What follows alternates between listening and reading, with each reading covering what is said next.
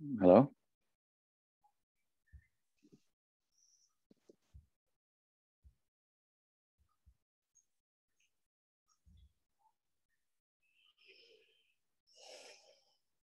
Hello?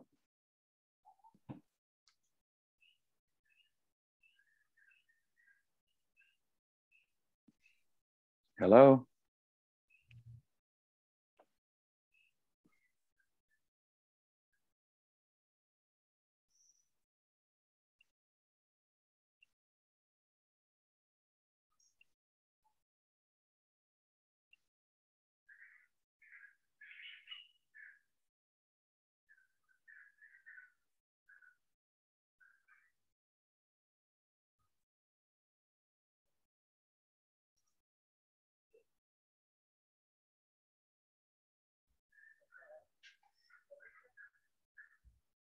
Hello?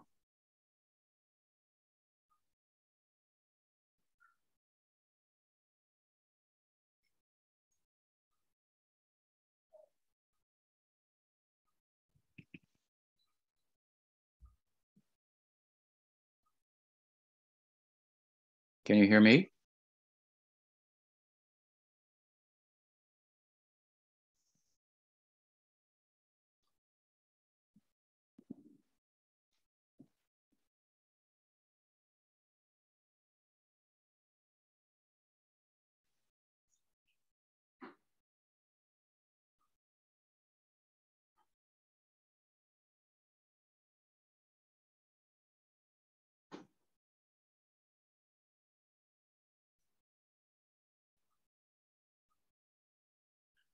Hello? Hello? I can hear someone. Hello? Hay algunos que lo escuchan, algunos que no. Can you hear me, Shamsundar? Yes, I can hear you. That's you're the only person I can hear. you can hear me. yeah. Aha. And well, that means hear you. okay. So you you must be tuned into the Spanish translation channel. Okay, I will tune into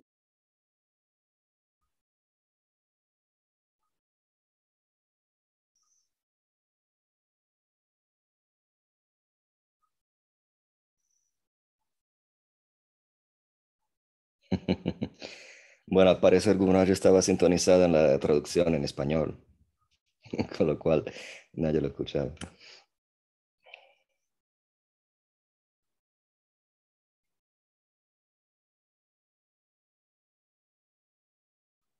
Antes de empezar con la charla, ¿hay algo que quiere compartir? No. Vamos a hablar sobre la persona, el contributo de Sridhar Maharaj. Hoy es el día de su desaparición. Tirobhava es algo de buen auspicio, de alguna forma, porque la separación hace que el corazón ah, añore más. Sanatana Goswami en el Brihad Bhagavatamrita trata de eh, habla un poquito con más favor hacia la separación, lo que es una realización de él. Entonces, en el día de la desaparición de un santo tan grande como él y de una acharya en nuestro linaje como Pujapad Sridhardeva Goswami Maharaj, estamos aquí juntos para honorar a él.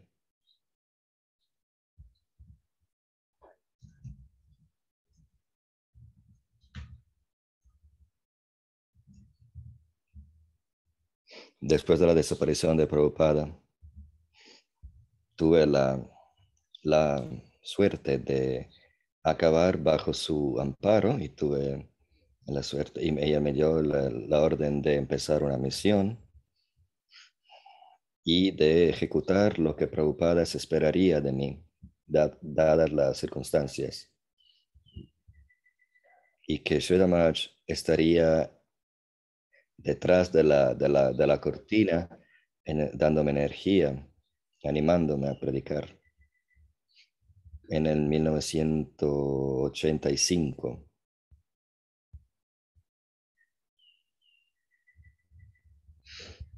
Él desapareció de este mundo unos años después, 88, no me acuerdo.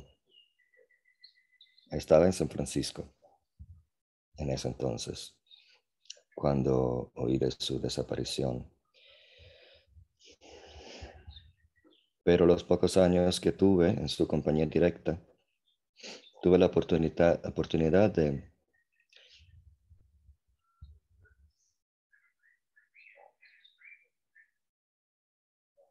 de consultar con él en unas charlas de él. Él eh, fue muy generoso conmigo.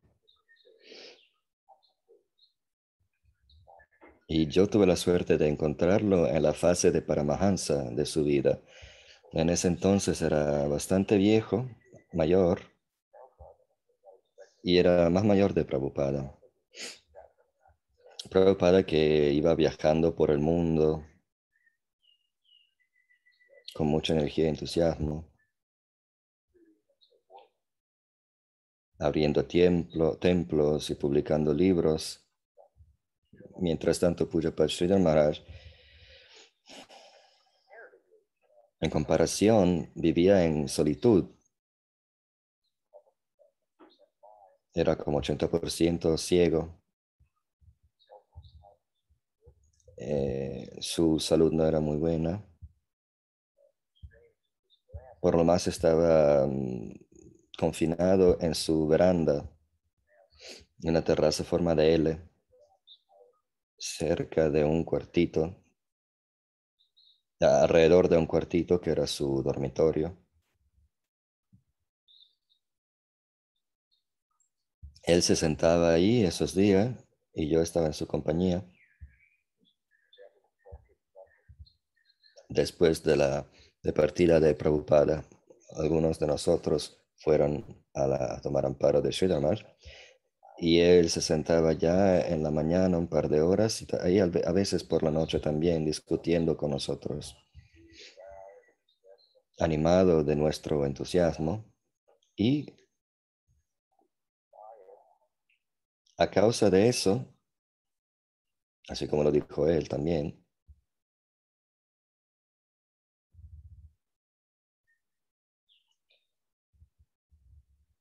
Nosotros éramos la realización del entusiasmo de la aspiración de Prabhupada.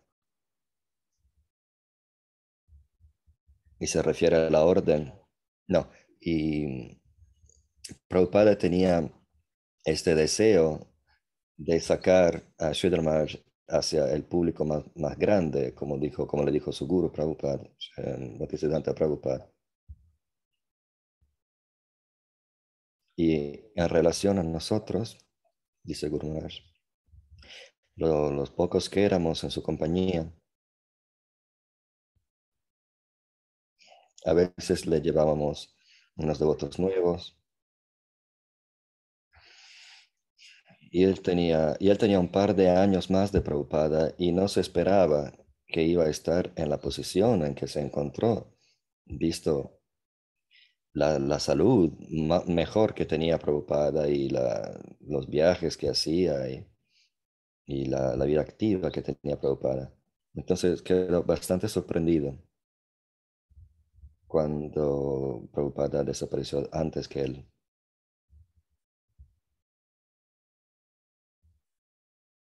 Sin embargo, se adaptó a la ocasión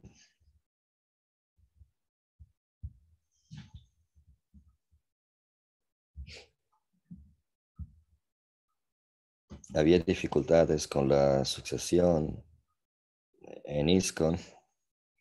Unos pocos de los eh, seguidores de Prabhupada, yo incluido, eh, llegaron bajo su amparo de Sri Maharaj, donde estuvimos obligados a, escoger o seguir el liderazgo de ISKCON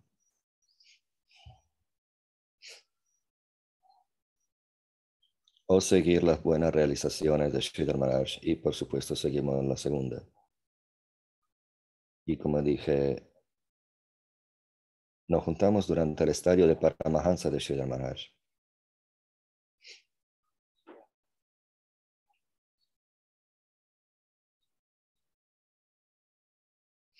Sridhar Maharaj era más como introvertido y él predicó toda su vida, pero no de la misma forma que Prabhupada. Prabhupada tenía un poquito más de disposición mercantil. Sri Maharaj era más brahmínico. Y por supuesto estamos hablando de Vaishnavas eh, en todos sentidos.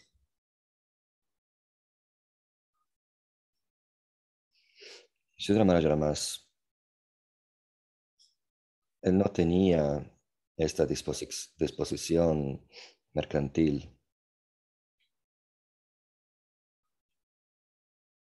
Sino que tenía un carácter más brahmínico. Más introvertido. Prabhupada era más extrovertido. Estoy hablando de la naturaleza de ellos.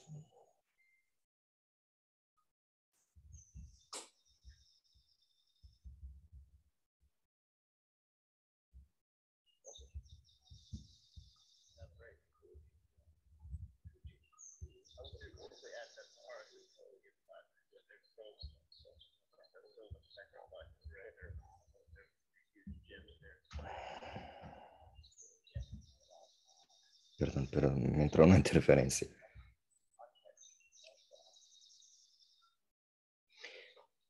Ciudad Manager era el introvertido en el grupo, pero su introversión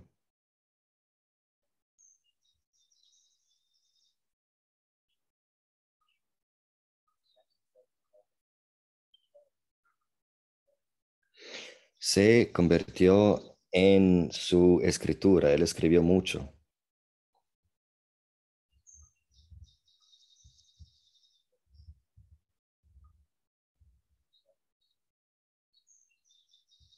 Y él escribía de una forma que era única entre los discípulos de Srila Bhaktisiddhanta Prabhupada.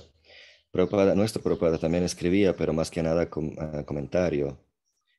Él, él dijo que él, él solo escribió las enseñanzas del Señor Chaitanya.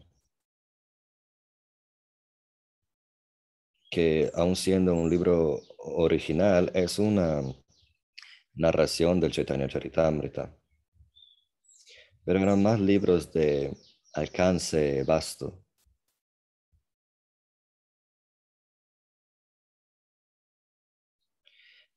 Entre todos los discípulos de Bhaktisiddhanta Saraswati Thakur no vemos a muchos uh, autores originales, muchas contribuciones en es, por escrito.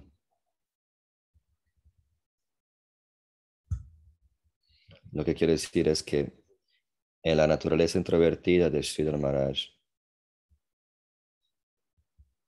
que se convirtió en, su, en sus escritos prolíficos, había mucha originalidad.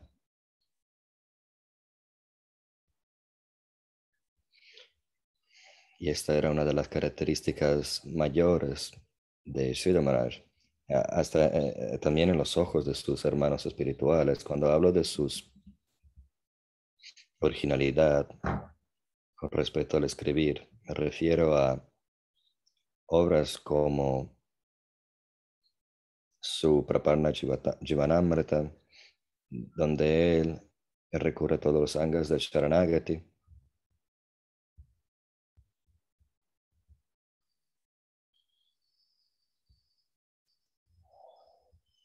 Y se inspira de versos eh, de la, de la enseñanza Gaudiya más genéricos.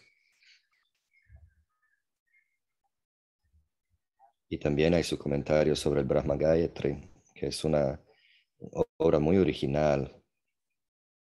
Cuando hablo de obras originales, hablo de contribuciones de los Goswamis mismos y de los otros acharyas, o sea, eran obras originales ideas originales, si quieren. Entonces encontramos esto. Tal vez uno de los ejemplos mejores sea su comentario al Brahma Gayatri.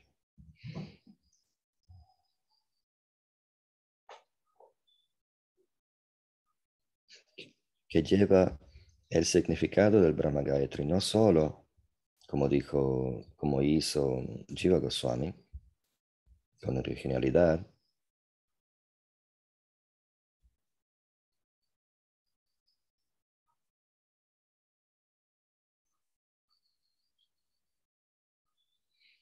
cuando dice que el, el Gayatri es una petición hacia Sri Krishna, porque hay muchas ideas sobre lo que el Gayatri representa, lo que su significado es, etc. En el Paramatma Sandarbha y un poquito en el Tattva Sandarbha y también el Krishna Sandarbha, Jiva Goswami explora el Brahma Gayatri, que se dice que es en el Garuda Purana y se dice que el, el Bhagavatam es un comentario del Gayatri. Y Jiva Goswami demuestra esto. Pero Sridhar Maharaj nos llevó hasta allá y más allá en el contexto del Gayatri. O sea, nos llevó al contexto de Radhadasyam, servicio a Radharani, explicando gramaticalmente las implicaciones de las palabras del Gayatri Mantra. Devasya. Bhargo Devasya Dhimahi. El Bhagavatam, también dice. Devasya quiere decir de Krishna, de Krishna juguetón. Bharga quiere decir esplendor, o sea, que resplandece y le echa luz.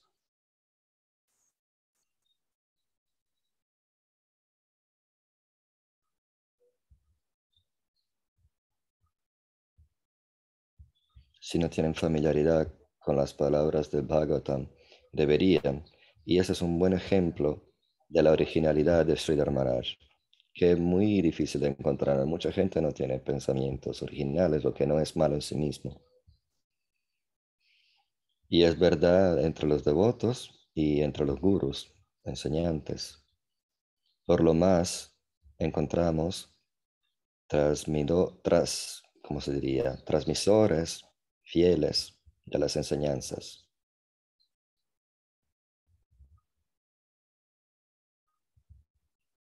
Pero si hacemos la comparación, como estoy haciendo yo, entre los escritos de Sridhar Maharaj, demostrando su originalidad, y comparando a, los escritos de los Goswamis, podemos ver la diferencia de que les estoy hablando.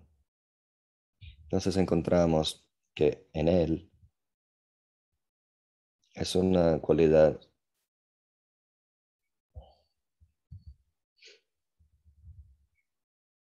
de las más importantes que lo distingue de sus mm, hermanos espirituales.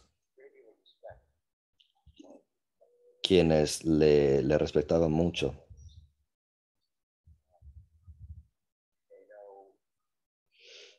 Puede, puede que sepan, que tengan familiaridad con una estrofa que él escribió, un poema, donde él capturó Bhakti Siddhanta Saraswati Thakur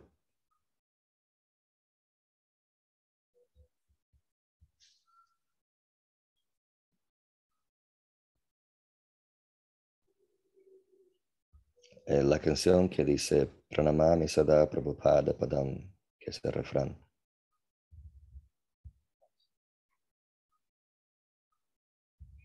Hay otro poema que le escribió, y voy a llegar a él, que le escribió sobre Bhaktivinoda Thakur.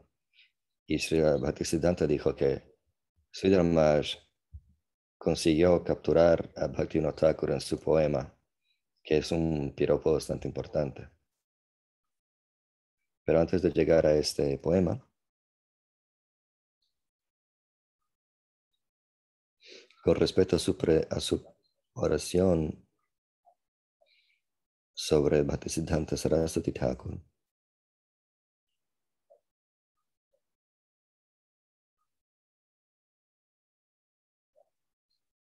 Y no sé si se escribió después de la desaparición de Srila Bhaktisiddhanta, pero lo que estoy diciendo es que universalmente sus hermanos espirituales, que son al par de él,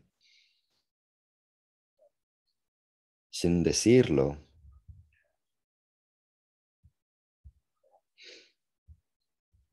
ilustran el hecho que ellos sentían que Bhaktisiddhanta estaba capturado en este poema para darles un ejemplo de lo que estoy hablando.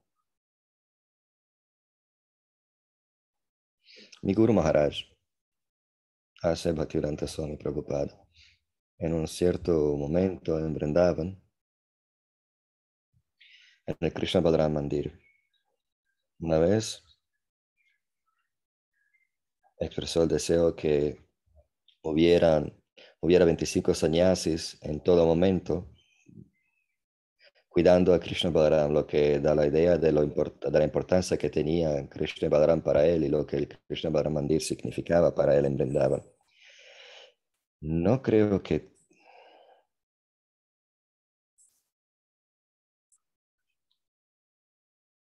que todos los templos, entre todos los templos que se manifestaron de su, campaña, eran tan importantes como el Krishna Balaram Mandir en Vrindavan.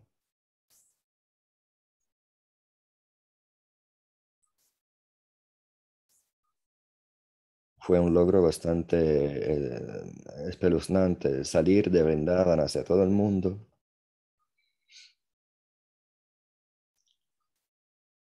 Y volver a Vrindavan con nuevos devotos no es, no es un reto pequeño. Hay una afirmación de Jiva Goswami que repite al final de cada uno de los sandarbhas donde Jiva Goswami glorifica Rupa y Sanatan, que son gloriosos en Mathura. algo es ser famoso entre los devotos, pero ser famosos, ser famoso en Mathura, en la zona de Mathura que está llena de paramatmas, es de verdad un logro importante. Alguien puede que se conozca en todo el mundo en cuanto devoto, incluso Chaitanya Mahaprabhu.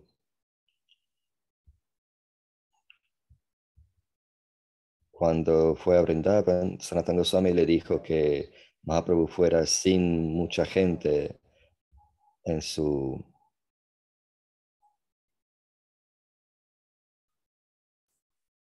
consigo. Porque Krishna es el que es grande en Vrindavan. Y sus devotos también son muy grandes, hay muchos y son muy importantes. Y entrar en contacto con Krishna quiere decir entrar en contacto con eh, Yashoda, Nanda, Radha, Sridham, Sudam, Patrak. Y todos estos que son manifestaciones de su interna Shakti. No hay significado de Krishna eh, como amigos si no tiene amigos. Como dice el Bhagavatam, Sanatan le, le aconsejó a Mahaprabhu que fuera a Vrindavan solito con poquísima gente, como un mendigo.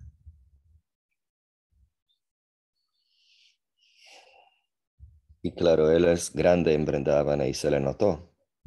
Pero mi punto es que ser famoso, determinar que alguien es famoso, como Sanatan Goswami, que era conocido por toda la Mathura Mandala, y eh,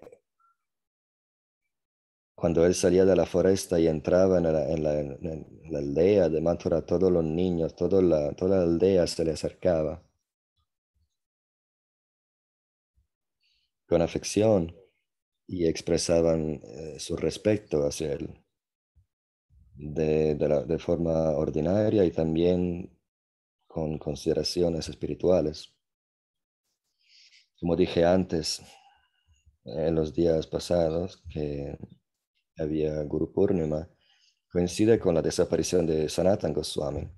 Y él solía tener su cabeza afeitada, que quería hacer hoy, pero no se me dio la ocasión.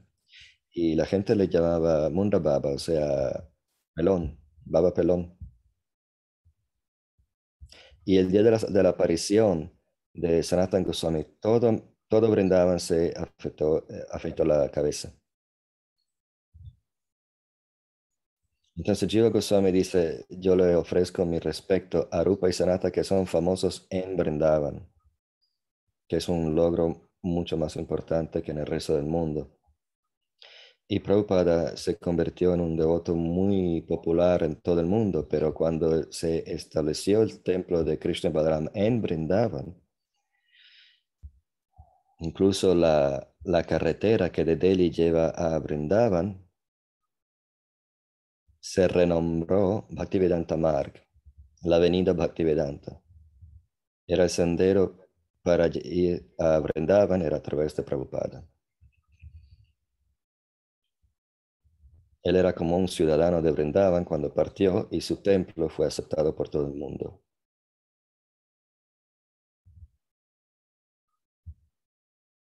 Perdóname si estoy saliendo del tema, pero de todos modos, en el templo una vez expresó el deseo que quería 25 sannyasis residentes en Vrindavan para cuidarle eh, a Krishna Balaram.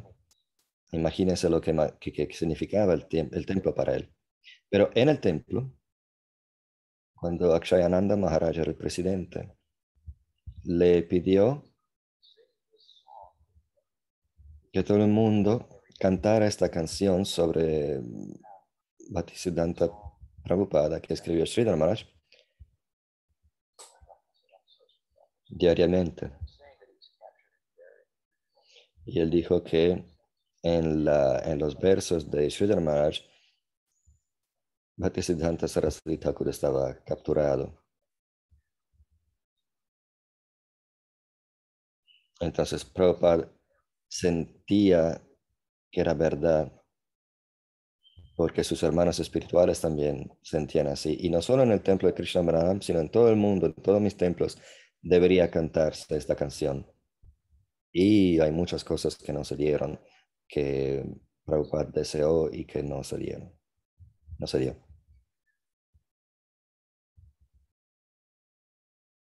Y dije lamentablemente porque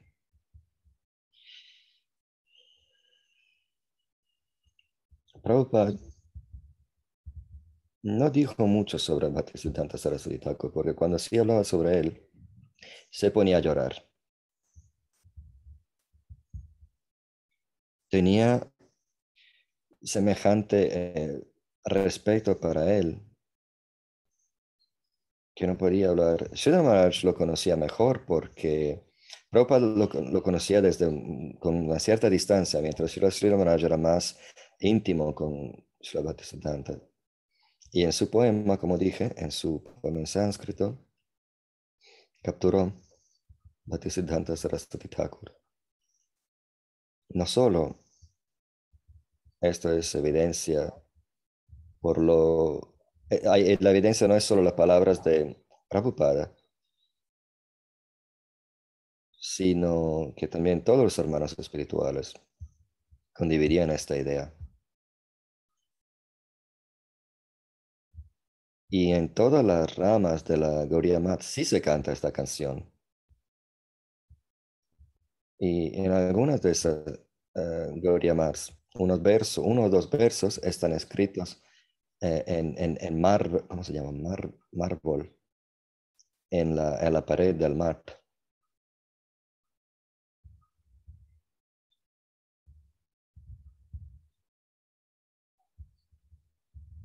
En la mente de los discípulos de Bhaktisiddhanta, este poema de Sri Maharaj. Bhaktisiddhanta estaba capturado en estas uh, estrofas y Sri Maharaj lo hizo, lo hizo en sánscrito que no todos los discípulos de Bhaktisiddhanta sabían. Entonces, él era muy erudito. Tenía una naturaleza muy académica que coincidía con su ser muy introvertido, como dije, pero la naturaleza de su introversión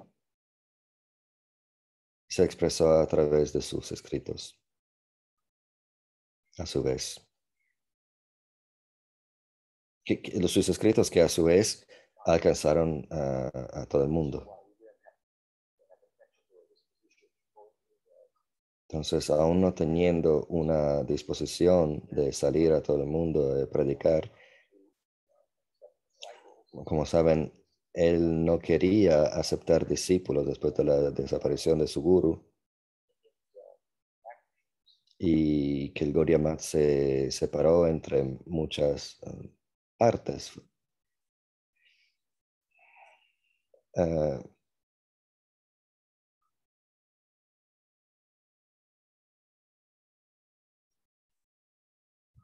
cuando se decidió sobre el, el, curso que tenía que tener el Gaudiya Math, se separó y, e hizo su misión separada.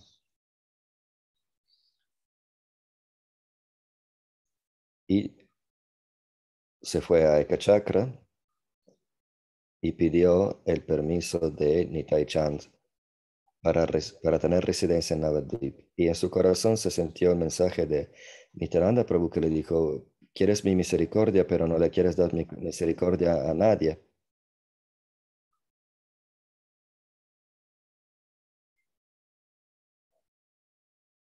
Entonces Shuddha dijo, bueno, entonces si alguien viene a mí, le voy a dar amparo, pero no voy a predicar, no voy a salir de Navadvip. Es una cualidad muy buena de él. En parte, como dije, su disposición, su naturaleza, siendo que era introvertido y. Y también, en términos de su capacidad de moverse en el paisaje interior del Vaishnavismo Gaudiya.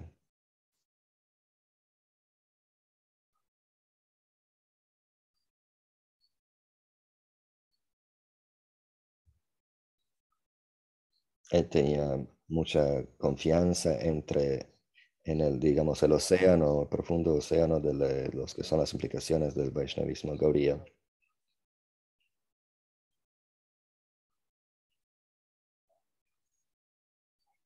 Aun siendo introvertido, había algo de universalidad en su persona. Y esto se puede apreciar en la forma en que él pensaba a las cosas, cosas en general y el Vaishnavismo Gaudiya. Y yo personalmente lo encontré muy eh, animador, su originalidad eh, su realidad es algo, pero ver eh, la,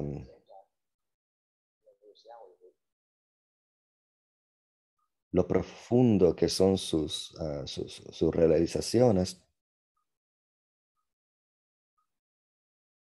que parece que no van juntas, pero sí, porque entre más adentro uno va, más puede sacar del mundo alrededor de uno eh, realizaciones, ver las cosas más sencillas en el mundo externo y verlas en la luz de, de la propia realización de uno.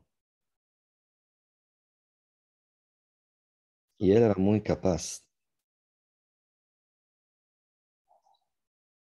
Tenía un sentido de universalidad muy profunda en él que se, que se podía apreciar en Bhaktivinoda Thakur.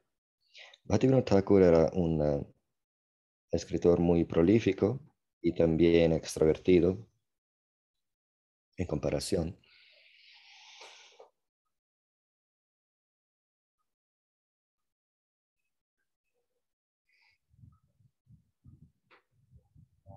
Y también conocía la filosofía y la teología mm, occidental y se ve en sus escritos. Él se vino con el término Saragrahi Vaishnava, un Vaishnava en búsqueda de esencia, que en sus palabras hizo que él pudiera ver la deidad en otra iglesia o mezquita o templo fuera de, de su tradición. El mismo Dios que adoraba él se adoraba de otra forma en este otro lugar por personas de otra que tenían otra conexión con el absoluto. Entonces, esta universalidad de que estoy hablando también se puede ver en um, la charla que dio sobre el Bhagavatam, muy electrificante. Esta universalidad de Bhaktivinoda Thakur, que también vemos en Sridhar Maharaj, es algo que era muy cautivante para los discípulos de Bhaktisiddhanta Saraswati Thakur. Bhaktisiddhanta tenía la tarea de sacar la inspiración y las realizaciones de Bhaktivinoda Thakur y eh, hacer que circulen de forma muy amplia. Y él eh, pudo capturar los jóvenes y las jóvenes de una sociedad, eh, los que eran, que tenían instrucción.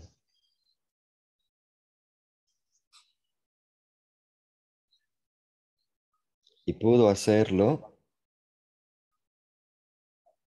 presentando la Universidad de Bhaktivinoda Thakur, que sacaba el Vaishnavismo Gaudiya fuera de los libros. Demostraba que estos libros eran una traza nada más, un índice, índice. Habla de contenido del libro sobre la naturaleza del absoluto.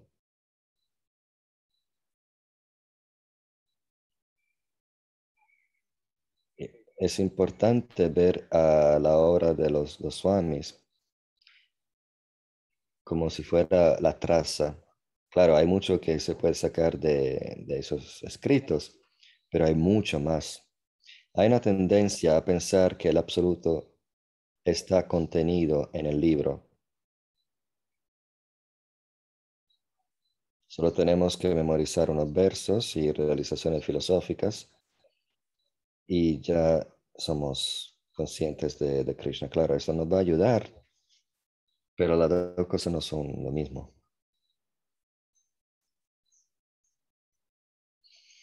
El Vaishnavismo Gaudiya en el tiempo de Bhaktivinoda Thakur era un poquito como estático, o sea, no era dinámico en comparación a la época de Chaitanya Mahaprabhu. En realidad, la sociedad, la sociedad hindú no le daba mucho respeto a la secta Gaudiya.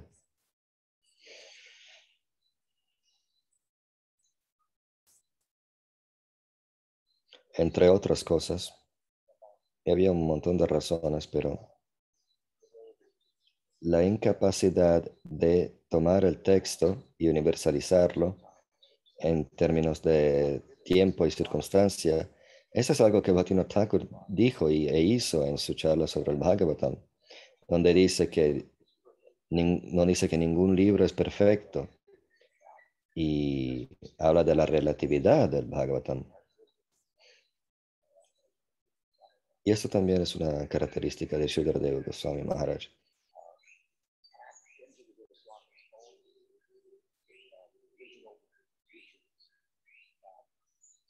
Se encuentra en los escritos de los Goswamis que las escrituras están llenas de relatividad, que es algo que los Vaishnavas de hoy no piensan, no, no tienen esta experiencia. Lo que quiero decir es que Jiva Goswami, en su Tato Sandarbha, en, principio,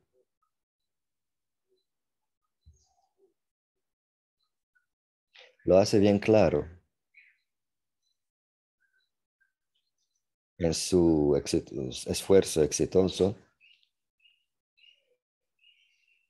de poner el Srivan Bhagavatam e identificarlo como el centro alrededor del cual todas las escrituras orbitan y en relación al cual todas las escrituras se pueden entender. Esto es de verdad pensar original, una forma de pensar original que se encuentra en el centro de la eh, Vaishnavismo Gaudiya, lo de poner el Bhagavatam en el centro. ¿Cuál es el verso? Pramanam, Amalam, Pramanam, el Srimad Bhagavatam es el Purana inmaculado y el Pramana inmaculado. La, evidencia desde la cual no se escucha bien.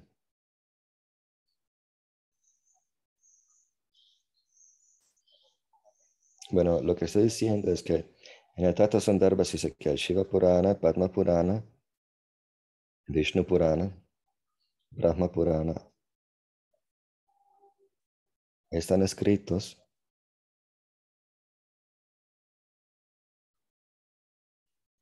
con la idea de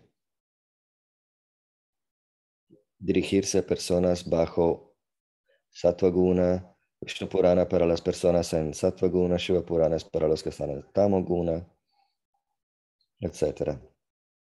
Entonces, viendo a los versos desde un cierto punto de vista y hablando de ellos de una forma que apetezcan a los que están bajo una influencia u otra. Esto habla de relatividad al interno de la escritura. Y es común hoy yo veo que hay gente que cita este Purana, aquel Purana, y, lo, y, porque es escrito en el, Purana es Gauriya Siddhanta. Pero no es así que, que llegamos al Gauriya Siddhanta. Hay que ver la relatividad en las escrituras. Entonces, Bhaktivinoda Thakur habló de esto en su charla sobre el Bhagavatam. También en su Krishna Sanghita y otras obras, Jaiva Dharma.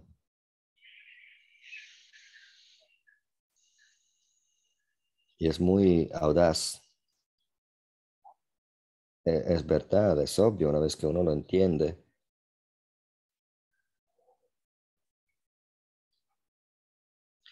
Pero también lo vemos en Shridhar, Maharaj.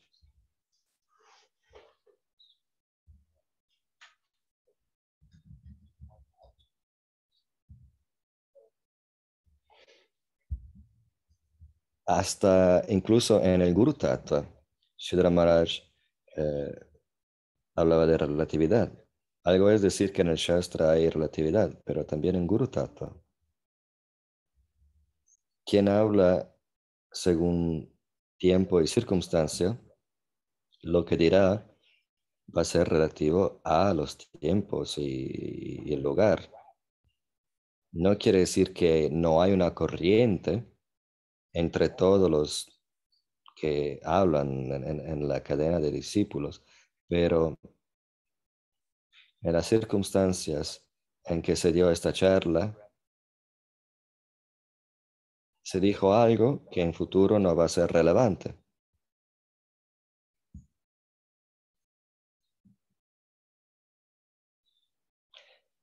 Cada guru tiene su disposición, sus cosas que les gustan, que no les gustan etc. Y tenemos que distinguirlo de lo que es la posición absoluta del guru, lo que representa las enseñanzas. Entonces, Sridhar Maharaj era bastante rápido en uh, subrayar esta relatividad. Me acuerdo cuando estaba hablando de esto.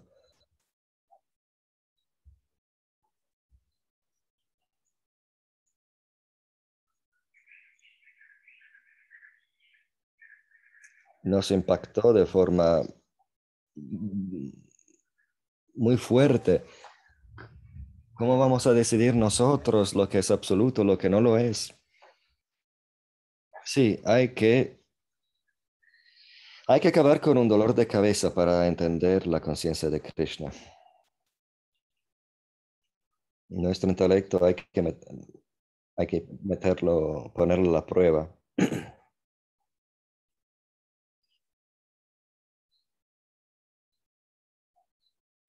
Así como tenemos que darle todo nuestro cuerpo en, la, en el servicio de Krishna, también nuestro intelecto, hay que usarlo todo.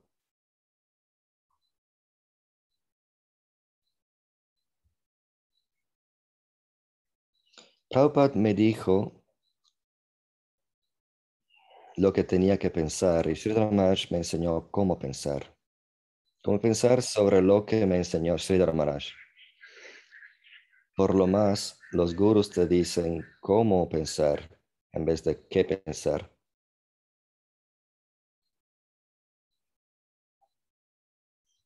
Y Sridhar me enseñó cómo pensar en las cosas en relación a las cosas que Prabhupada me enseñó.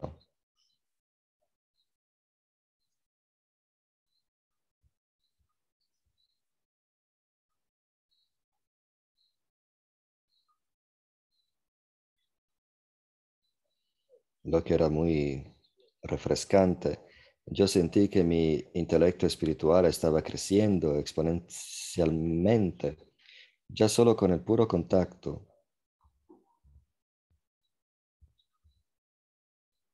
Oír sus palabras era como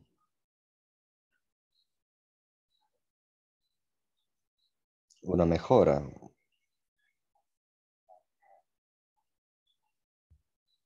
sacó algo de algo que tenía dentro de mí y me dio licencia de, de usarlo. Lo que, lo de, no sé, yo tomé bastante ventaja de esto.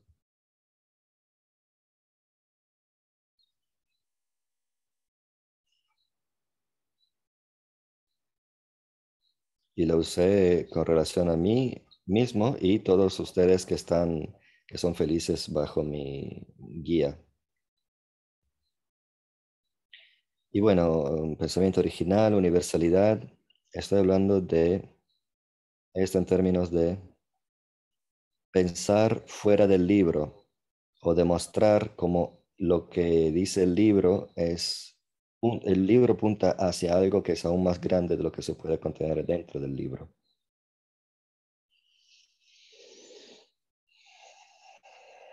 Otras formas de experimentar la universalidad en la persona de Sridhar Maharaj era su referirse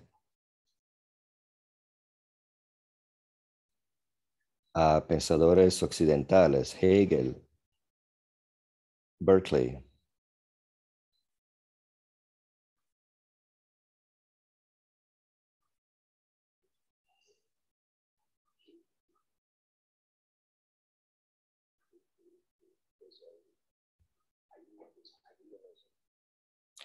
eh, que era un, no me acuerdo el nombre, pero era un idealista.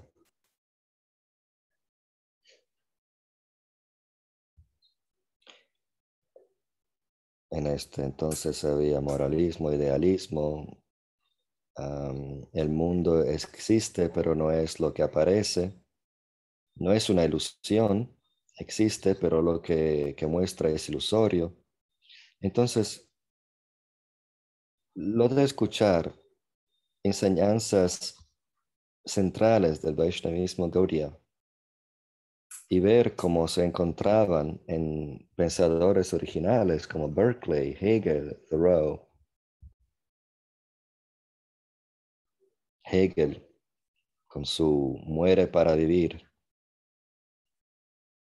Lo de muere para vivir es una frase de Hegel que Sri Maharaj adoptó. Entonces, estos pensadores occidentales, muy educados, y a verlo a Maharaj hablando sobre el Vaishnavismo Gaudiya y sacar de cualquier fuente para explicarlo. Es también, también nos habla de la universalidad y la originalidad que era parte de su persona. Y es interesante, como dije, que parece en contraste con lo de ser un introvertido, pero introvertido, cuando uno es introvertido espiritualmente, luego como que algo sale, sobresale, explota de su interior.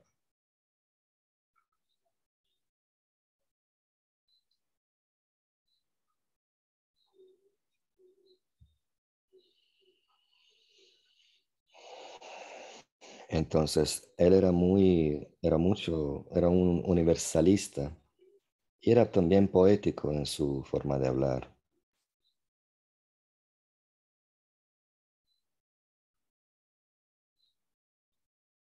Y esas cualidades no son tan comunes, no se encuentran fácilmente. Como dije antes, así como Bhaktivinoda estaba representado por Bhaktisiddhanta Saraswati Thakur y que causó que muchos jóvenes se juntaran. No quiere decir que ellos no conocían el Gaudiya mismo antes, pero era la universalidad de Bhaktivinoda Thakur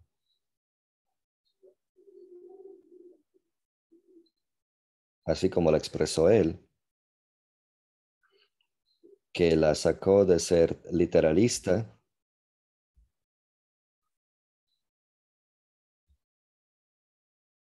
hizo que atrayera personas en Bengal que normalmente no hubieran quedado atraídas.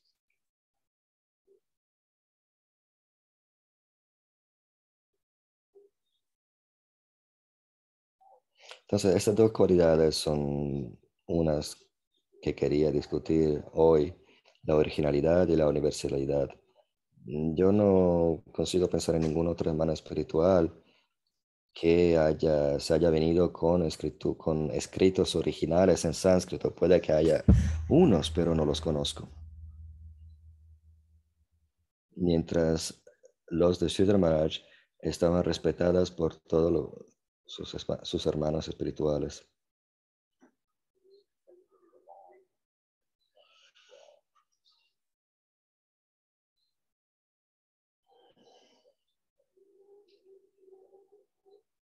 Y nosotros eh, llegamos en este linaje.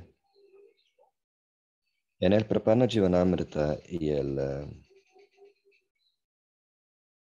y él también habló sobre el eh, mantra del Rigveda, Tad Vishnu. Tuvo muchas realizaciones.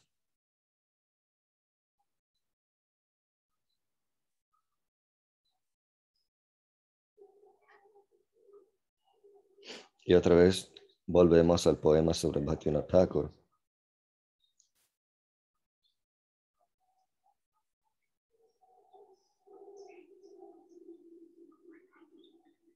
Y como dije, Bhaktisiddhanta cuando lo leyó dijo que Bhaktivinoda Thakur, Thakur estaba capturada en este poema de Sri Ramaraj.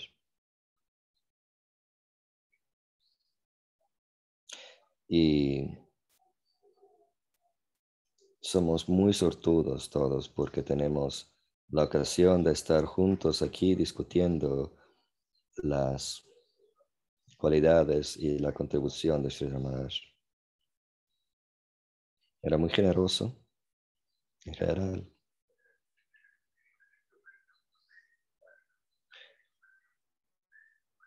Y tenía un sentido común muy fuerte.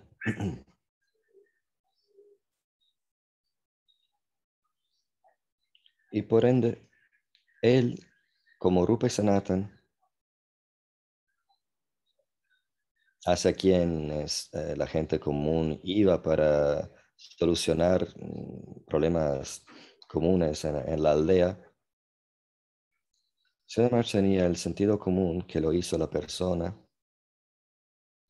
hacia quien otros devotos, hasta hermanos espirituales, iban para escuchar sus realizaciones y su sentido común sobre ciertos asuntos, lo que también era muy refrescante. Y lo hizo muy vivo y abierto hacia posibilidades, maneras de ver las cosas, de, de puntos de vista diferentes. Hay que tener una fe muy profunda para comportarse así. Una vez él tuvo un sueño donde todo su conocimiento shastrico se había desaparecido y se quedó solo con su fe.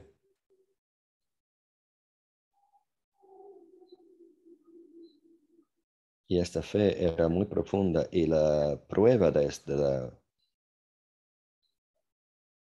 es que podía contemplar otras ideas, hasta ideas opuestas y abrazar, abarcarlas. Se dice en inglés que la fe débil requiere un enemigo. Si mi fe es débil y no está basada en una experiencia enraizada, o sea, ¿qué puede hacer nuestra fe fuerte mejor que la experiencia?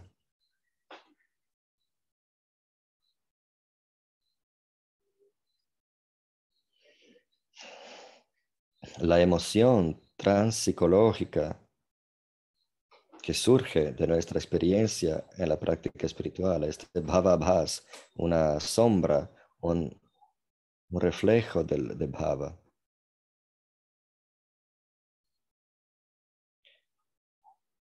Pero tener una experiencia consistente de una bhas del bhava, nada podría ser más un confirmador que eso.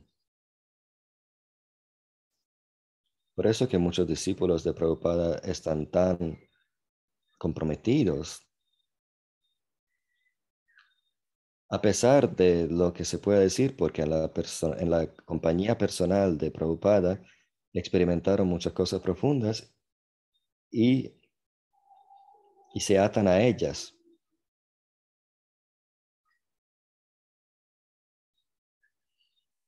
Y claro, hay que tener cuidado porque uno podría convertirse, podría ser más como sectario si eso se aplica de mala forma. Pero bueno, la experiencia y la fe que se basa en esta experiencia no depende de una idea de las escrituras o de una forma de pensar sobre las escrituras que yo a que estoy acostumbrado, que podría ser correcto o no. Cuando digo correcta, quiere decir, puede ser enteramente, puede tener el respaldo total de Jiva Goswami. Algunos piensan que caímos de, nos caímos de Vaikunta, pero hay algunos que dicen que no, la enseñanza no era esta durante siglos. Pero como la fe de ellos depende de unas ideas a que están acostumbrados en vez de la, en vez que la experiencia, se sienten como que tienen que luchar contra esta, contra esta idea y se cierran. Cuando se publicó el libro que en Vaikunta ni siquiera las hojas caen, en la Sociedad Internacional para la Conciencia de Krishna, este libro que salió en el interno de la sociedad de Satyanarayan Das Babaji, que era un miembro de, enseñaba en la Gurukula, en Brindavan, en la ISKCON. Eh, se prohibió este libro antes que alguien lo pudiera leer.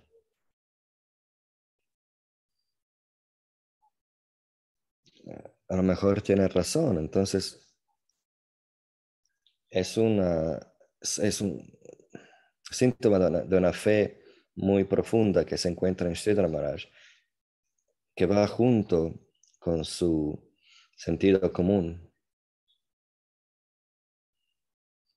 Su manera de pensar estaba muy llena de gris, no era blanco y negra, no era en blanco y negro, sino que había muy gris. y era muy liberatoria. Prabhupada tenía una manera de enseñar muy blanco y negro que también era de ayuda para los que éramos. Eh, cuando yo me junté a la misión de Prabhupada, nos ayudó mucho tener enseñanzas como es así, no es así.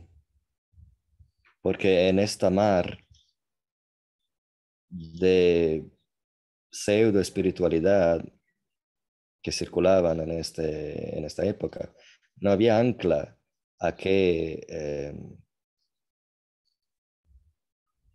no había ancla que para agarrar.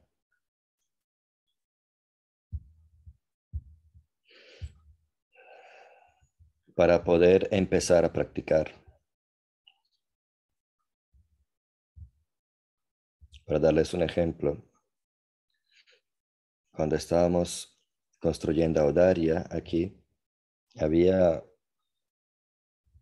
un constructor de Noruega que era el em, constructor principal y él tenía una idea de la vida pseudo espiritual.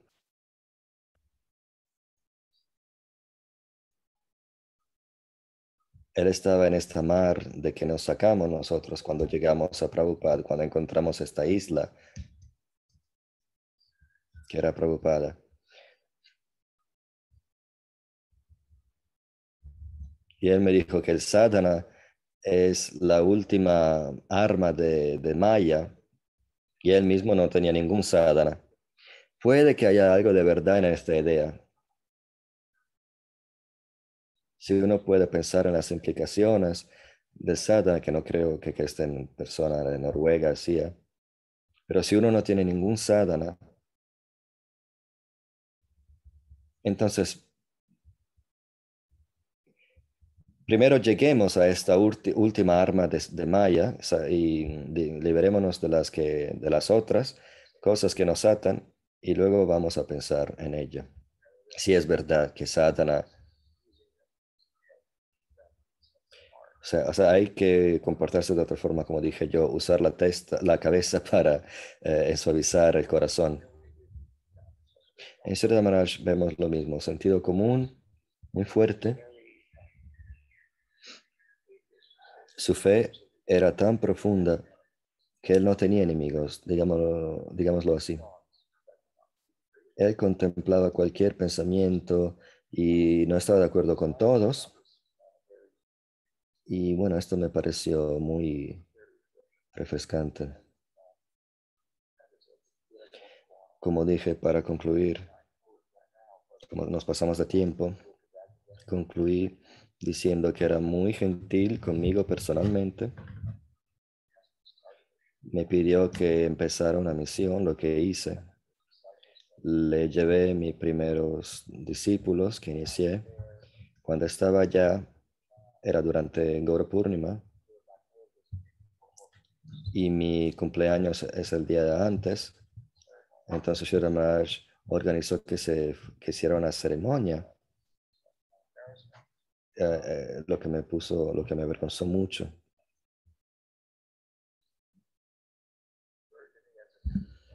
Él se refirió a mí como a un estudiante auténtico. Y su estudiante Haricharan, cuando escuchó este piropo, sus ojos se abrieron fuertes, muy grandes, porque Shri no decía cosas de este, de este tipo muy ligeramente. O sea, si uno escucha a alguien que dice, ah, sí, es un estudiante bueno, sí, bueno, es un, piropo, pero Hari Charan cuando escuchó a Sridhar Maharaj diciendo, Tripurari Maharaj es un estudiante auténtico, era una, una, una cosa enorme que dijo, una, una afirmación muy importante que si otra persona la hubiera dicho, pero como lo dijo Sridhar Maharaj, lo pensó al punto de decirlo en palabras, es algo que alguien tiene que tomar en cuenta. Una vez que Irash Maharaj, mi hermana espiritual, que estaba repitiendo unas cosas que escuchó de Narayana Maharaj, y esas cosas también se iban compartiendo. Y se creó algo de confusión de parte de unos devotos. Entonces, ¿cómo puede ser que Sridhar Maharaj pudo hablar de cosas tan elevadas sin confusión. Yo le dije que, bueno, Sridhar Maharaj no hablaba de cosas muy elevadas. Él hablaba de las cosas más comunes, pero de la forma más elevada. Prabhupada nunca habló de Manjari Bhava. Por ejemplo, en el Veda Base no se encuentra nada sobre Manjari Bhava.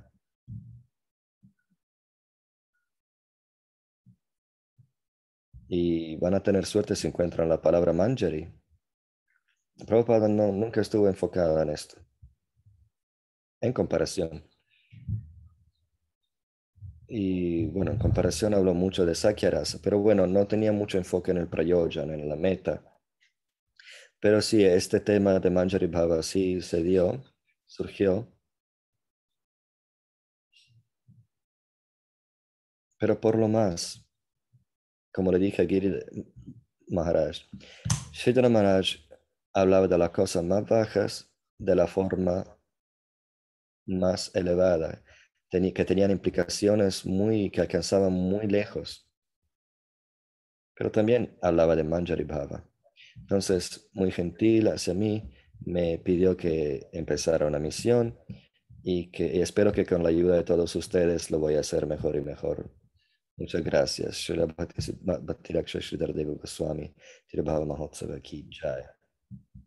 No pasamos del tiempo, pero si, como es una ocasión especial, si hay preguntas o comentarios, si algunos tienen.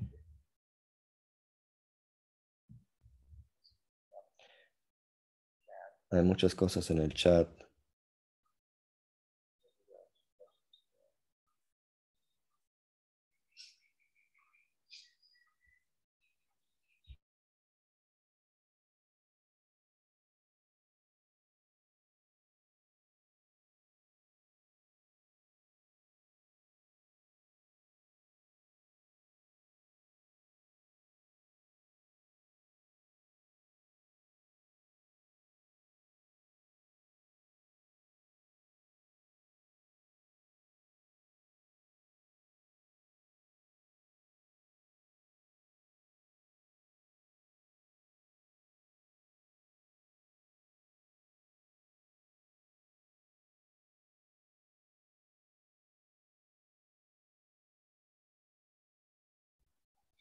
La pregunta es sobre la mm, geografía, la geometría eh, sagrada de Goloka. Para, para ser honesto, es fuera del tema. Vamos a ver otras preguntas. Padmanabh Maharaj dice.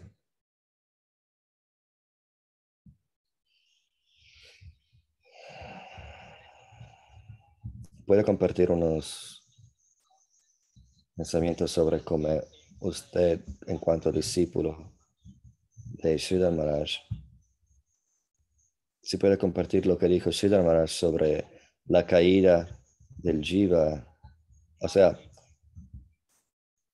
cómo pudo adaptar usted las enseñanzas de Sridhar Maharaj sobre la naturaleza y el origen del Jiva, vi- visto que usted enseña de forma diferente.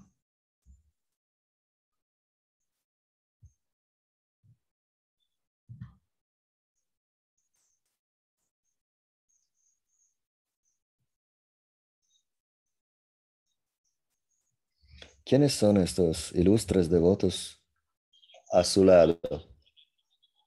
Estamos en casa de Madame Mohan en Brighton.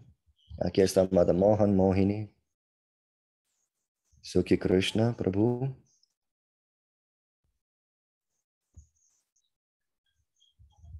Nrsimha Vallabha Prabhu, que también está con nosotros. Jai. Un gusto estar con ustedes. Bueno, es una pregunta interesante que, que también es relevante. En general diría que es muy claro para mí que Prabhupada y Sridhar Maharaj, mis gurus,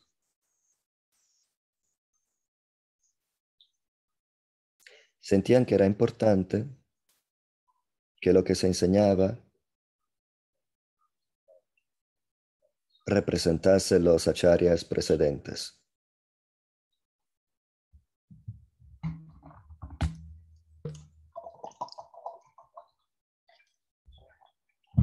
Y si tuviera que tomarlo de forma seria, debería aplicarlo a todo lo que dicen ellos mismos.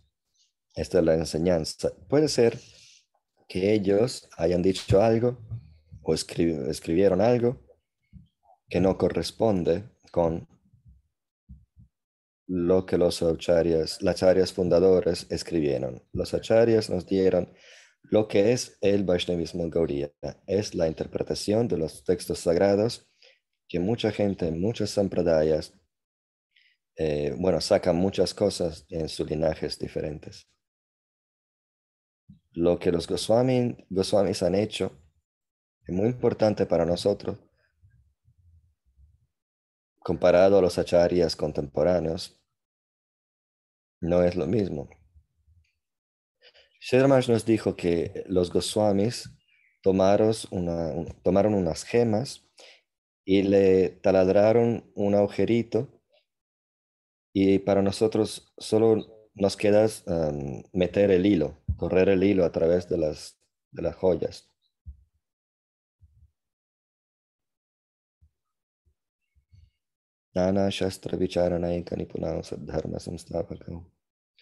Se dice que los Goswamis sacaron de los textos sagrados tantos versos. Y luego hicieron un agujero entre cada gema de estos versos, sacando todas las realizaciones. O sea que ellos hicieron el trabajo duro, interpretando y sacándole todo el significado de estos versos sobre la posición del bhakti, sobre el poder mm, rescatante del bhakti.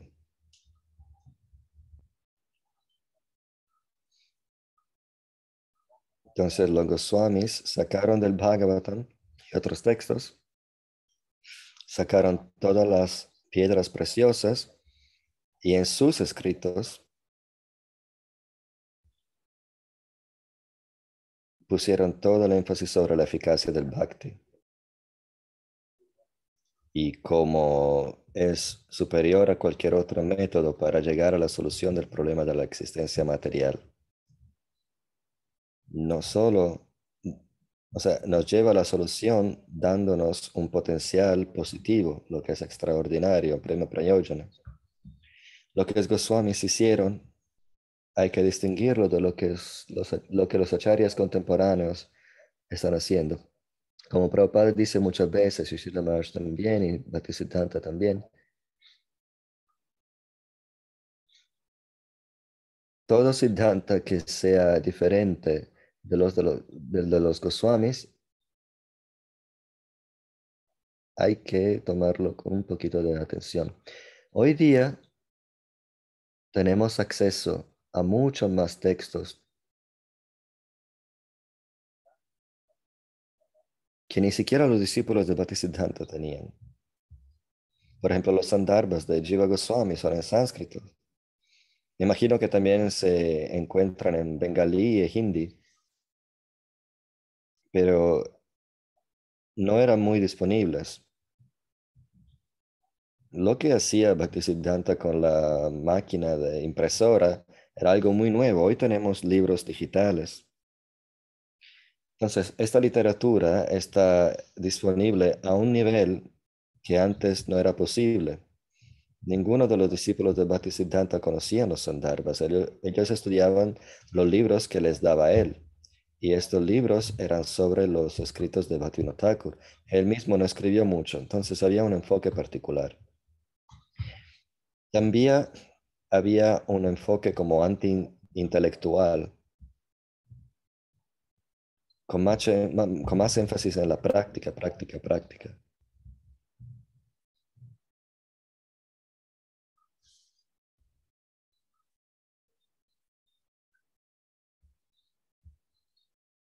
Tratando de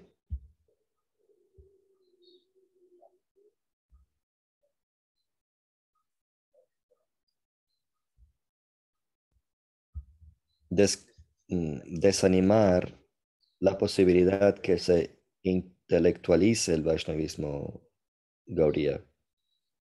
Porque él vio que esto ya se estaba, estaba ocurriendo.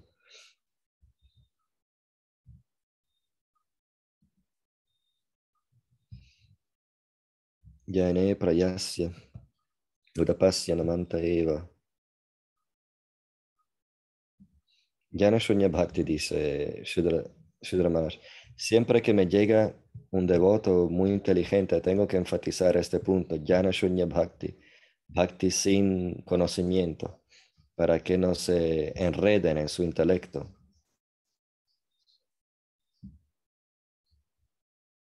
Esta era la énfasis en el Gaudiya También lo vemos en la ISKCON, en los libros de Prabhupada. Como resultado, no tenían familiaridad. Sridhar dijo que él nunca leyó el Ujjvala Nilamani, libro de Rupa Goswami, que habla de Madhurya Rasa.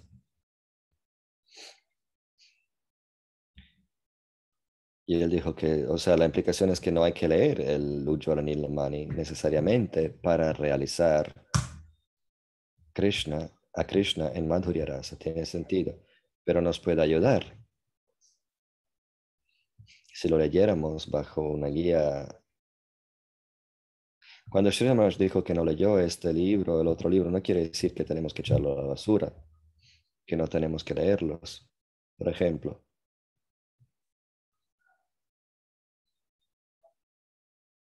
Sri Maharaj dijo que Bhaktisiddhanta no le permitía a sus discípulos que leían, que leyeran el Antya Lila del Chaitanya Charitamrita y el Ramananda Sambad que ocurre en el uh, Madhya Lila.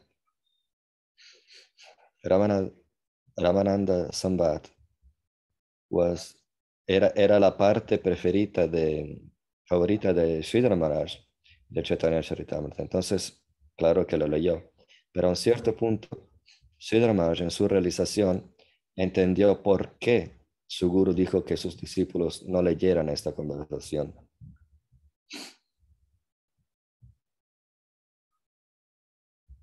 Entonces, sí entró en esta conversación, la leyó, la estudió y también leyó el Antielila del Chaitanya y porque habló sobre ellos en sus charlas. Asimismo, Sridhar Maharaj Por ejemplo, no leyó el Ujjvala Nilamani. Tampoco leyó todos los Sandarbhas, no creo.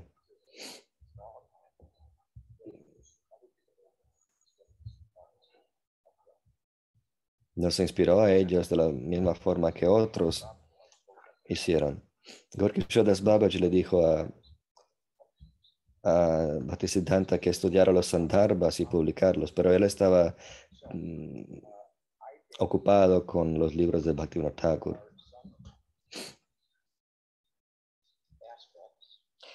Hay unos aspectos de las enseñanzas, como el de Anadikarma, y que si el Bhakti es inherente en el Jiva, son los que me salen en la cabeza ahora. Que Bhaktivinoda habló de forma diferente que en los Sandarbhas por razones suyas. Y tiene algo que ver con la naturaleza de su trabajo de prédica que estaba haciendo en esta época. hablemos de, la Nati Karma.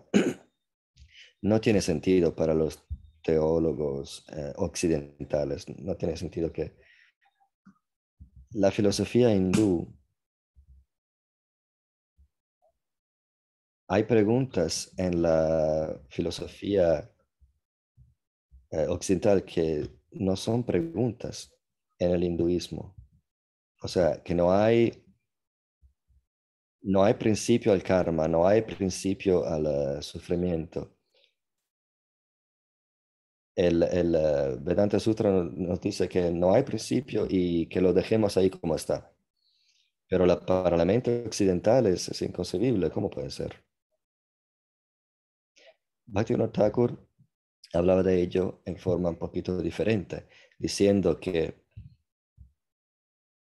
una forma que ponía más énfasis en el jiva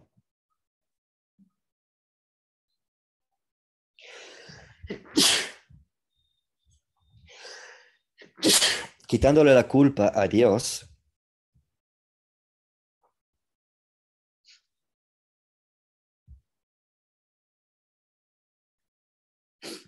Porque la gente sufre si, si Dios es bueno.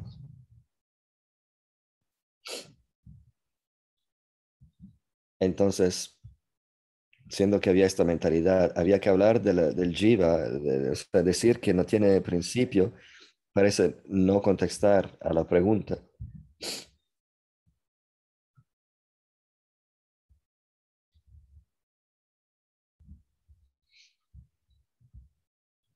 Entonces, el jiva es responsable. Lo que hace le, devuelve como karma, le regresa y el jiva es responsable, no es Dios. La creación es un lila. No hay comienzo a la creación, es uno de los lilas infinitos de, de Dios. Por otras razones, él habló sobre el bhakti como si fuera inherente en el jiva.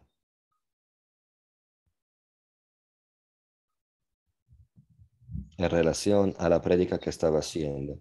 Estas ideas se pasaron a Sridhar Maharaj, por ejemplo, y él las repitió.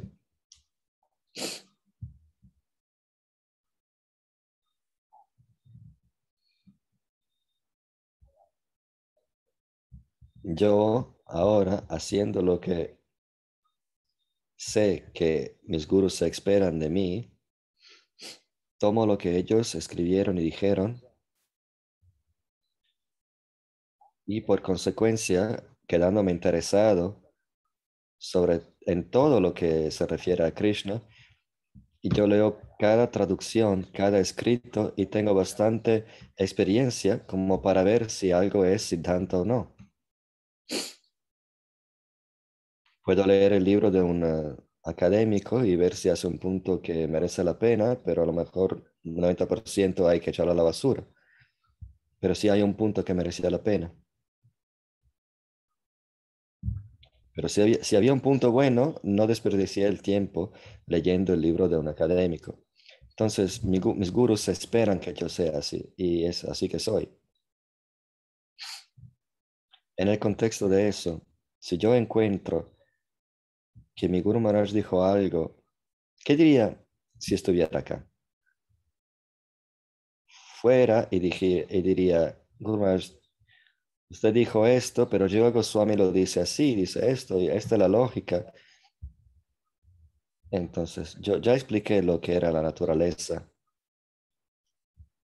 de Sridhar Maharaj, que él no estaba en contra de teorías eh, opuestas está en búsqueda de la verdad. Yo hasta incluso vi a Prabhupada. Eh, Prabhupada cambió su idea cuando se le presentó informaciones diferentes. Cuando éramos, cuando éramos jóvenes en Los Ángeles, decidimos leer libros en los aeropuertos porque había gente de, desde todo el mundo y era ilegal. Entonces nos cambiamos de la, de la ropa devocional a ropa, digamos, occidental para vender libros mejor. Así empezó en los aeropuertos de Estados Unidos y Kirtanananda Swami vivía en New Brindavan y escuchó sobre eso y le escribió Prabhupada diciendo, en Los Ángeles los devotos se están volviendo hippies otra vez. Están llevando ropa occidental. Él sabía lo que estábamos haciendo, pero por alguna razón se lo escribió a Prabhupada en esa forma. Y Prabhupada nos escribió diciendo que paráramos inmediatamente. Y tuvimos que escribirles de vuelta y decirle que, en, decirle que en realidad no es lo que está ocurriendo. Lo que está ocurriendo es esto. Estamos distribuyendo libros vestidos así por estas razones. Pero si quieres que nos que volvamos a predicar en Doti y Kurta, lo vamos a hacer. Y al recibir la nueva información, Prabhupada cambió de idea y hasta lo escribió en sus comentarios de Bhagavatam, Chaitanya Charitamrita, cuando hablaba de Prahlad Maharaj. Que Narada, Muni aparecía eh, de forma escondida porque parecía que estaba predicando a la madre de Prahlad, pero en realidad le predicaba a Prahlad. Y también en el Chaitanya Charitamrita, cuando el hijo de Prataparu Maharaj se acercó a Mahaprabhu para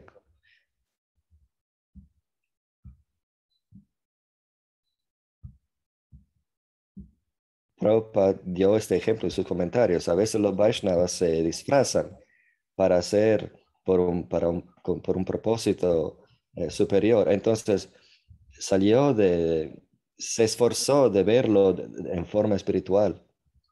Hasta mis discípulos, dijo, escribió, se, disfrazan para poder predicar y trató de encontrar una, una relevancia en la escritura, un respaldo. Lo encontró y escribió en sus comentarios. Entonces tengo esta experiencia de Prabhupada que cambió de idea. Claro, no era un punto de Siddhanta, pero sí, él lo tomó como un punto de Siddhanta porque pensó que los Vaishnavas tienen que ir vestidos de Vaishnavas. éramos todos brahmacharis o grihasta brahmacharis, que se les decía. Yo no tuve la misma experiencia con Sridhar Maharaj, pero sí tengo la experiencia de su de lo abierto de mentalidad que era él. Entonces, si estuvieran aquí, hablaría con ellos sobre el tema del bhakti inherente, de la caída del jiva, y ellos estarían de acuerdo. Y me dirían que sí, Bhaktivinoda Thakur eh, estaba predicando así, pero la valididad de sus palabras en estos tiempos eh, es relativa y sí, estarían de acuerdo conmigo. Hay, hay veces que los devotos dicen, ¿qué diría Prabhupada? Yo les diría, pregúntamelo a mí.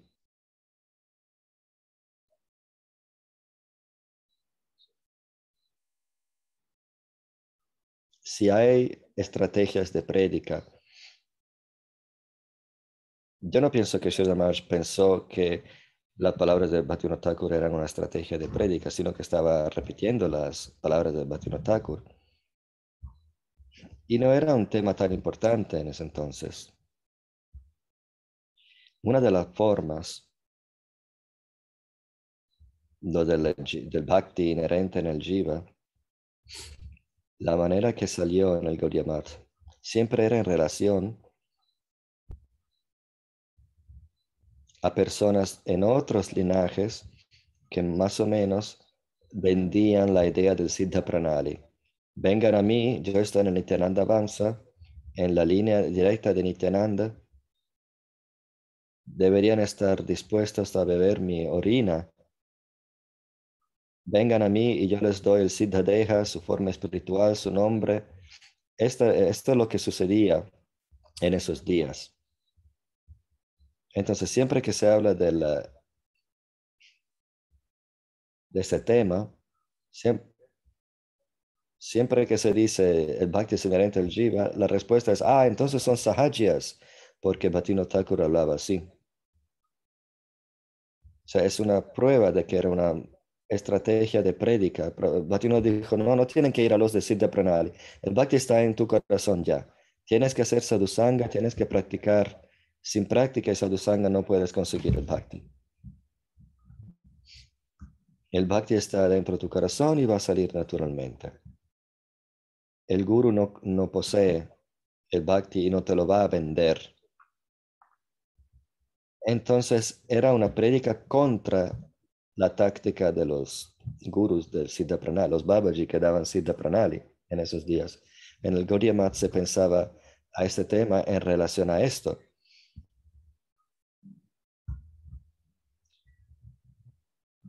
Entonces, porque se pensaba, si uno si uno piensa que el bhakti es inherente en el jiva, entonces hay que pensar que uno tiene que ir a un guru y tomar la orina de... No, no, no, nada de eso. Solo...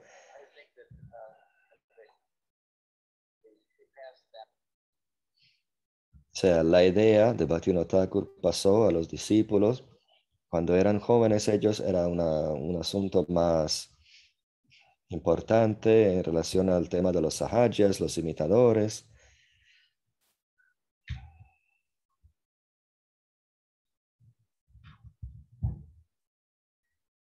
Sin embargo, Sridhar Maharaj y Prabhupada lo aprendieron de esta forma. Cuando yo encontré Sridhar Maharaj, el tema ya, el asunto no era importante, pero él me lo repitió así. Pero bueno, así es como le, le respondo. Yo no tengo duda alguna que ellos estarían de acuerdo conmigo, porque si no, no, no, no pensaría en predicar en esta forma. ¿Hay algo más?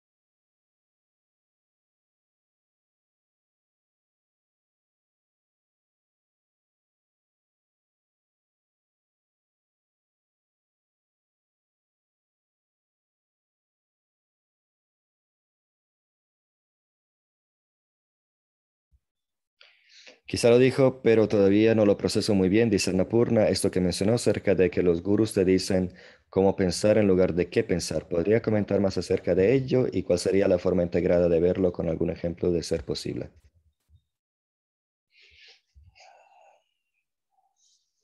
Gurús dice, no me sale la palabra, pero Prabhupada dijo que habla de pensadores independientes, algo así.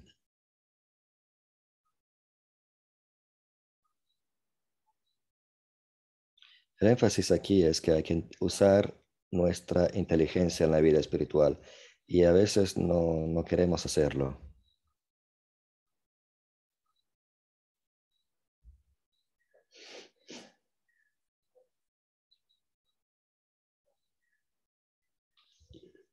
Y, eh, y esto porque ocasiona crecimiento y crecimiento nos da pena, dolor. En un sentido muy genérico, la idea es que la vida espiritual no es 108 respuestas a 108 mm, preguntas, es algo fuera del libro.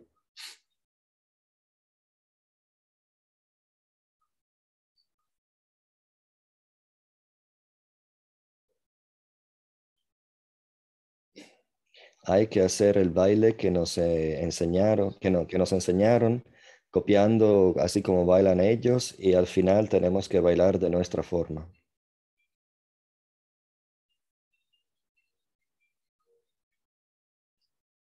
No quiere decir cambiar las enseñanzas, sino que hay un poquito de campo al interno de las enseñanzas.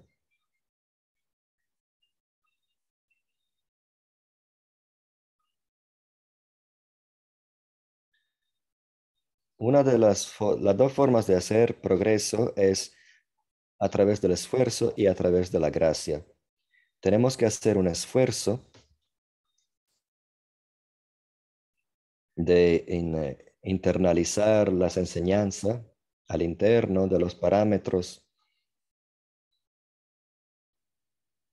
hacerlos nuestros. Yo me refiero a los libros de los Goswamis como Natrasa, una de las páginas en el libro del absoluto es vacía y tiene tu nombre, Anapurna Dasi, y la tienes que escribir tú misma. Esto no es algo que se puede hacer en el principio del Bhakti, el comienzo de la vida del Bhakti. Pero hay que saber que esta página vacía existe.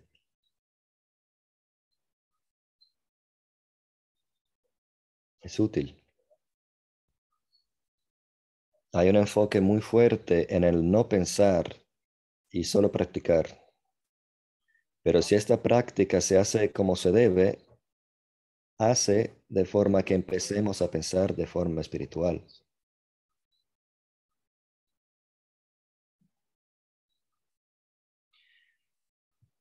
Me pides un ejemplo, cómo pensar y qué pensar. Lo estamos haciendo aquí en, el asunto, en la, pregunta de Padmanabh Maharaj, ¿qué vamos a pensar? ¿Bhakti está en el corazón? ¿Cómo pensar? Sí, pero no es lo que dicen los acharyas precedentes y esto es el por qué. ¿Cómo pensarlo? Bueno, a lo mejor debido a esto, a lo mejor es una estrategia de, de prédica, porque lo dijo Bhaktivinoda Thakur. Esto es cómo pensar en ello en vez de qué pensar. A través del cómo llegamos al qué. Lo que estoy diciendo es que hay que pensar, mm, hay que usar nuestro, hay que meter a la prueba nuestro intelecto. Esto también es nishta.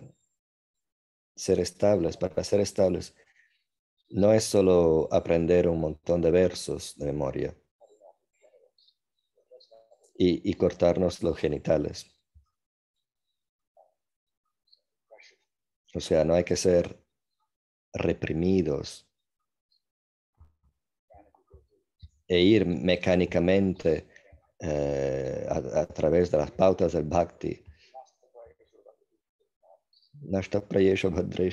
Hay que convertirse en personas pensantes pensemos en la persona de Vyas. Vyas era un pensador. No es pensar, no es fácil como pensar. La, la forma de pensar no es fácil.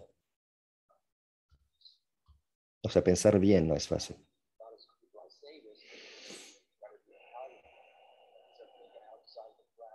Luego, hay mucha gente que en el nombre de pensar fuera de la, de la, de la caja, piensa demasiado fuera de la caja y se hace demasiado original y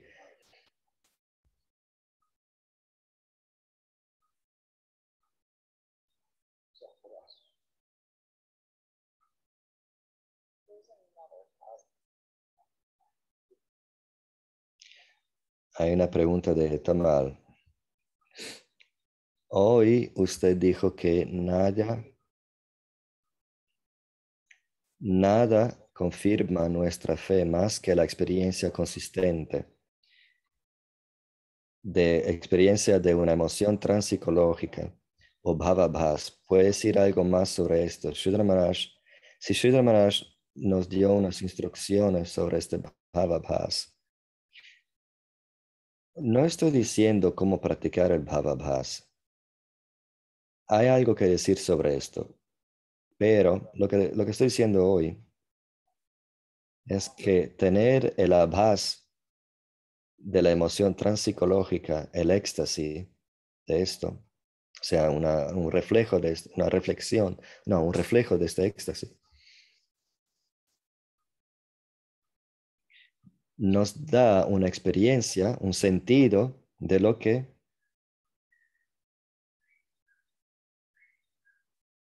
de lo que es de cómo es lo que estamos persiguiendo.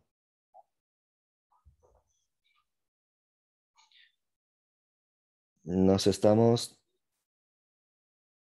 con la, con la escoba del bhakti, nos estamos quitando las capas que cubren nuestro corazón. Ahora mismo no estamos experimentando el Atmananda, sino un poquito de Bhaktiananda, lo que, lo que llamamos eh, Bhavabhas. Por ejemplo, si hay un festival de todo el día, hay charlas, prasada y kirtan y uno queda absorto y dice, se siente extático y experimenté algo que nunca había experimentado algo antes. Esos son ejemplos muy simples de Bhavabhasa lo que estás diciendo tú, eh, practicar bhava como una bhas, o sea, una sombra del, del, sentimiento. Si se puede decir algo sobre eso también.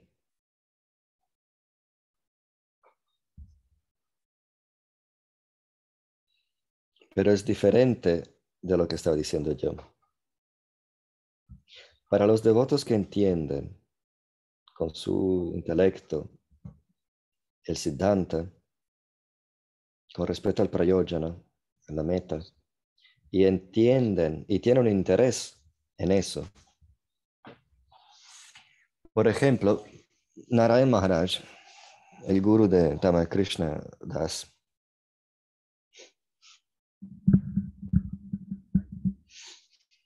cuando yo le hablé a Narayan Maharaj sobre Sakyaras, él quería saber de mí, quería averiguar si de verdad yo sabía lo de que estaba hablando o si era solo un sentimiento. Cuando yo pude contestarle y él vio que yo había entendido lo que estaba diciendo, de que estaba hablando filosóficamente, entonces empezó a reaccionar de forma diferente en vez de silenciarme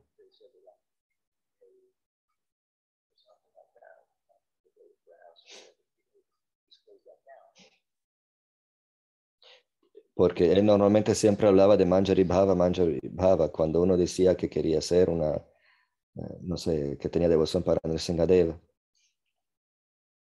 Una vez yo tuve una, tenía un ashram en Oregon y e, e invité a, a Narayan Maharaj y en privado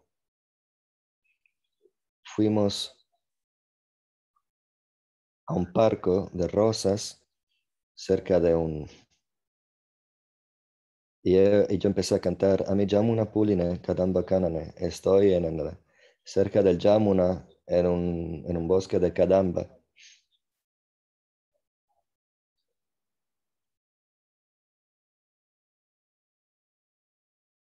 Entonces empezó a hablar del Tenukasura Lila y me, me, me pidió que dijera algo sobre eso y yo estaba, eh, eh, estuve impreparado, era impreparado para decir algo. Pero el Tenukasura Lila es un lila central a Gopashtami. El punto es, si alguien tiene buen conocimiento de las enseñanzas y un entendimiento que corresponde, corresponde a las escrituras, entonces esto sí da manera de practicar el bhava, la práctica del bhava, bhavabhas que sea.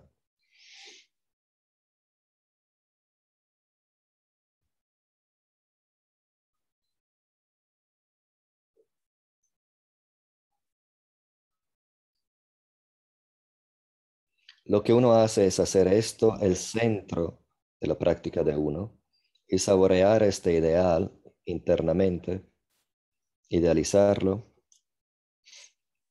y se convierte en la característica principal de la práctica de uno. El ideal de Madhurya Sakyaras, lo que sea,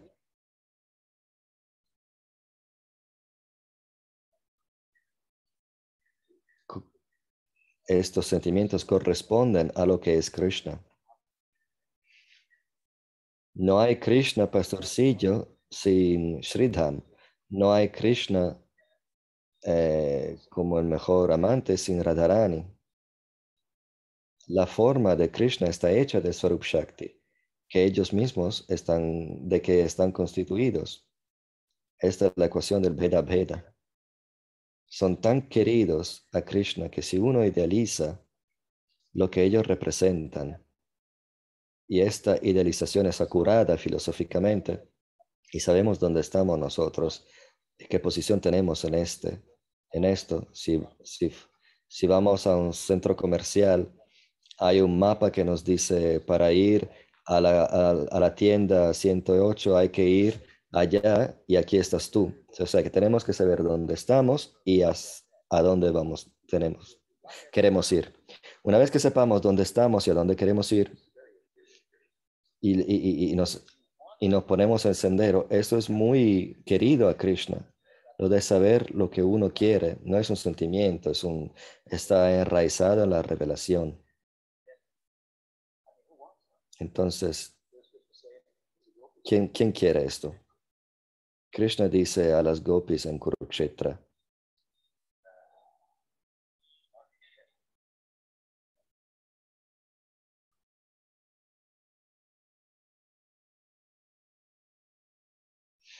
la gente viene a mí por todas razones. Quieren, cosas, quieren renunciar a las cosas, quieren adorarme porque se supone que se me adoren, pero ustedes, las gopis, lo que quieren ustedes es algo muy raro, no, ni siquiera sé cómo pensar en eso. Me ha capturado enteramente. Estoy conquistado por ustedes. Todos los demás quieren algo de mí.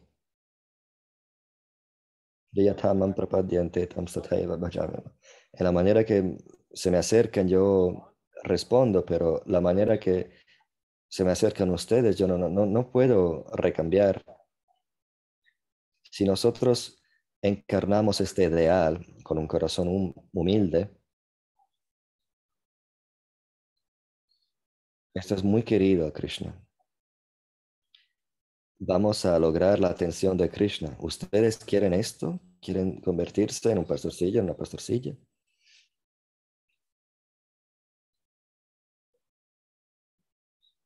Entonces, hacemos estas prácticas en relación al conseguimiento de este bhava, con esto en la, en la cabeza. Y nuestra práctica se convierte es más, más y más mm, enfocada. Bueno, esto es algo que puedo decir para contestar, contestar a su pregunta. Lo que Sridhar Maharaj dijo sobre eso no, no, no, me sale, pero esto es algo que puedo decir yo. Muy bueno, muchas gracias, Hare Krishna. Me alegra verlo. Me alegra ser visto por usted. ¿Dónde está ahora? Estoy en New Goloka, en North Carolina. Estoy alquilando una casita cerca de Hillsborough. Tengo unos devotos allí. Sí, tengo muchos amigos aquí. Bueno, me alegro verlo. ¿Algo más?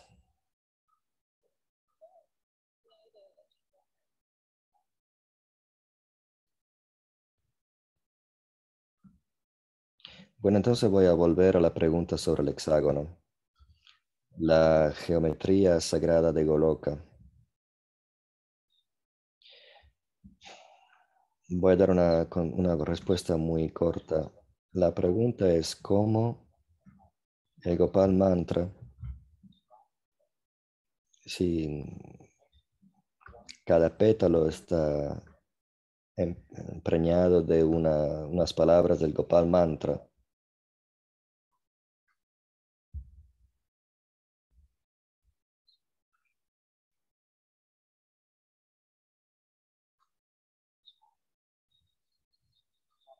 lo que es es una representación sónica y geométrica de Goloka para ayudarnos a conceptualizar y entender las implicaciones del mantra.